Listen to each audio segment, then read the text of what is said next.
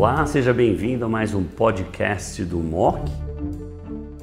Está comigo hoje a doutora Graziela Dalmolin, oncologista clínica, expert em câncer de mama e câncer ginecológico da BP, a Beneficência Portuguesa de São Paulo.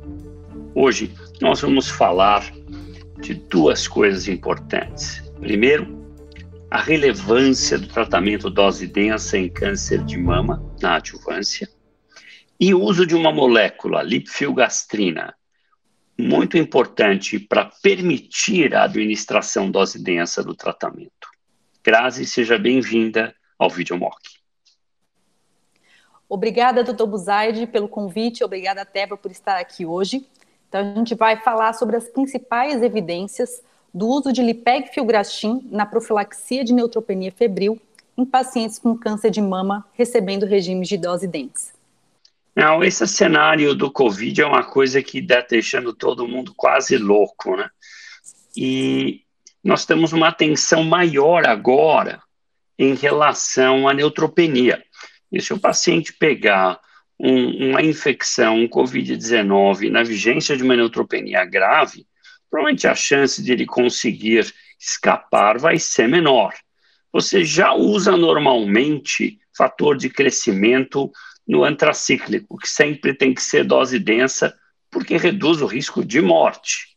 Agora, mais do que nunca, como é que você vê esse cenário? Eu acho que mais do que tudo, agora a gente precisa avaliar esses esquemas de risco moderado, de cerca de 10%, como nós temos diversas eh, diretrizes falando, a gente precisa associar os fatores de crescimento e principalmente levando em conta também os dados dos pacientes. Então, pacientes idosos com algum grau de insuficiência renal ou, ou insuficiência hepática, esses pacientes eles merecem sim uma atenção maior na profilaxia primária. Muito bom.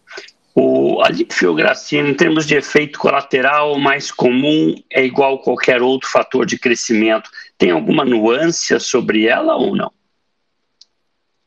Os, os, eventos dos estudos eles se mostraram bastante compatíveis, a toxicidade com os outros fatores de crescimento, até numericamente um pouco menor os dados de, de dor óssea em relação com o pegfilgrastim mas bastante manejáveis. Acho que bastante, nós oncologistas já estamos bastante acostumados com esses efeitos e a como manejá-los. Nada muito diferente do que nós já estamos acostumados.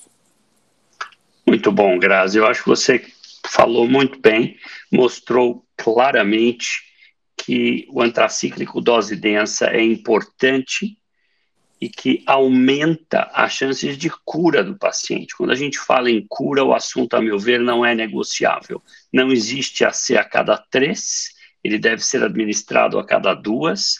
Lipfilgastrina é uma sólida opção com fator de crescimento, já comparado com pegfilgastrina, resultados muito semelhantes, por isso foi aprovado.